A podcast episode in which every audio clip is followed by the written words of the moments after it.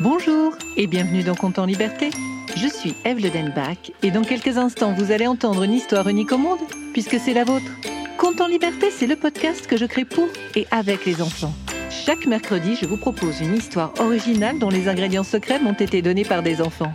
Et nous allons entendre tout de suite celui qui m'a inspiré cette histoire. Bonjour, je m'appelle Raphaël, j'ai 5 ans, je voudrais savoir ce que c'est un taliban. Un quoi? Un taliban. Merci Raphaël. Grâce à toi, j'ai imaginé cette histoire que j'ai intitulée Grégory, Malala et les talibans. Cette histoire commence le 28 août 2021.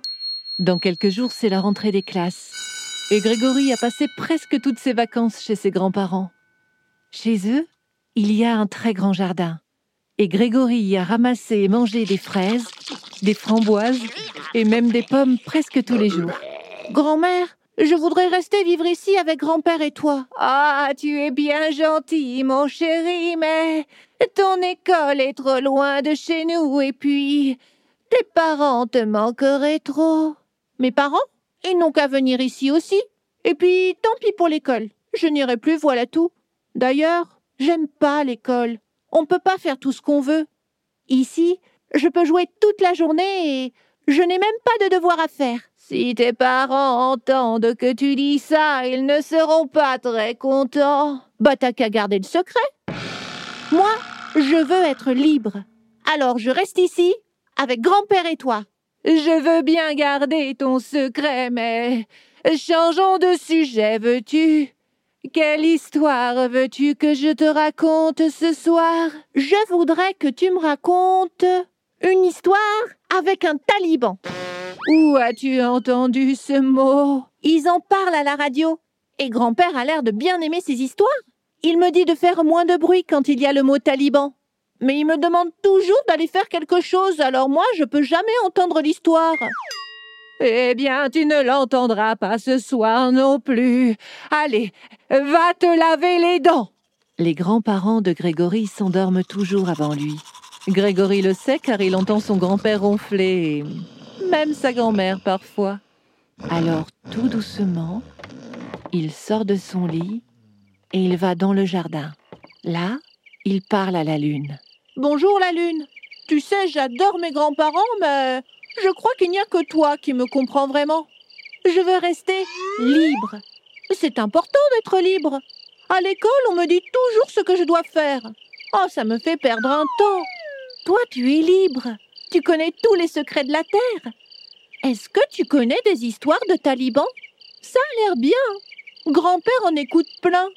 Et pour toute réponse, la lune fait apparaître une jeune fille dans ses rayons blancs. Elle est brune, ses yeux noirs pétillent dans la nuit, et elle porte un long châle clair qui encadre son visage. Qui es-tu?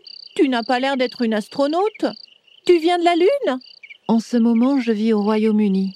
Mais le pays qui m'a vu naître, c'est le Pakistan. Comment tu t'appelles? Malala. C'est joli Merci. Pourquoi es-tu ici? La lune m'a envoyé te parler parce que je connais bien les histoires de talibans et aussi les histoires d'école et de liberté. Oh, les histoires d'école, ça me dit pas trop. Mais les talibans, j'ai trop envie de savoir ce que c'est. Tout est lié dans les histoires que je connais. Bon, bah tant pis alors. Raconte. Je suis née au Pakistan.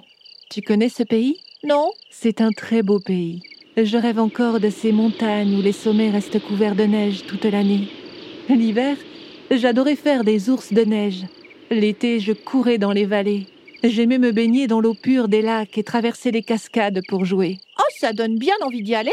Il y a des gens merveilleux dans ce pays, mais beaucoup de colère aussi.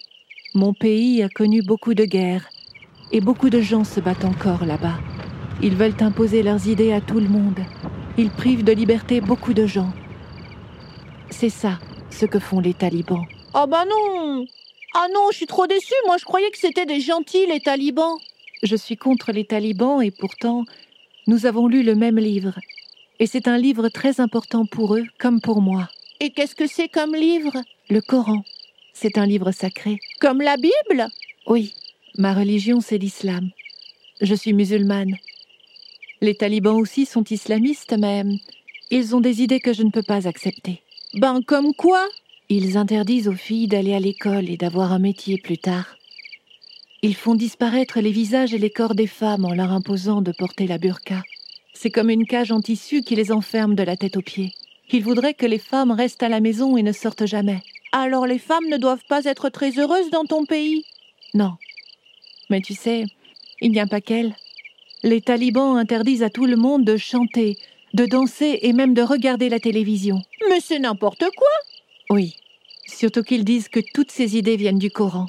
Et moi aussi j'ai lu ce livre. Il est écrit que l'on doit étudier avec ardeur et apprendre les mystères de notre monde. Et hum, il n'y a pas des chevaliers pour se battre contre les talibans? Je ne pense pas que l'on fasse la paix avec les armes. Tu sais, j'ai connu des nuits sans dormir à cause du bruit des hélicoptères et des tirs. C'était ceux que l'on appelle nos ennemis qui tiraient. Plus tard, des avions alliés sont venus bombarder les talibans, mais ils ont fait aussi beaucoup de bruit et beaucoup de victimes innocentes. Comment vous pouvez faire alors pour vous défendre? La vérité, c'est que les talibans ont peur des livres et des stylos. On peut lutter contre la guerre par le dialogue, la paix et l'éducation. Bah qu'est-ce que tu veux dire? Quand j'avais 11 ans, les talibans ont détruit beaucoup d'écoles, dont la mienne. J'étais très malheureuse car sans aller à l'école, je ne pouvais pas réaliser mon rêve et devenir médecin. Alors j'ai réfléchi à ce que je pouvais faire et j'ai commencé à écrire un journal. J'ai raconté ce qui se passait dans mon pays. Mon journal a été publié sur le site de la télévision britannique. J'ai été invitée à la télévision et j'ai pu dire en face d'un taliban Comment osez-vous me priver de mon droit fondamental à l'éducation? Ah bah il n'a pas dû aimer, hein Non, je crois pas, non. Je n'ai pas attendu que quelqu'un défende mes droits à ma place. J'ai fait un pas en avant. J'ai fait entendre ma voix même si je n'étais qu'une enfant de 11 ans. Et elle est devenue le symbole de la voix de tous les enfants que l'on n'entend jamais. Et petit à petit, je suis devenue célèbre dans mon pays. Waouh Et ensuite, qu'est-ce qui s'est passé?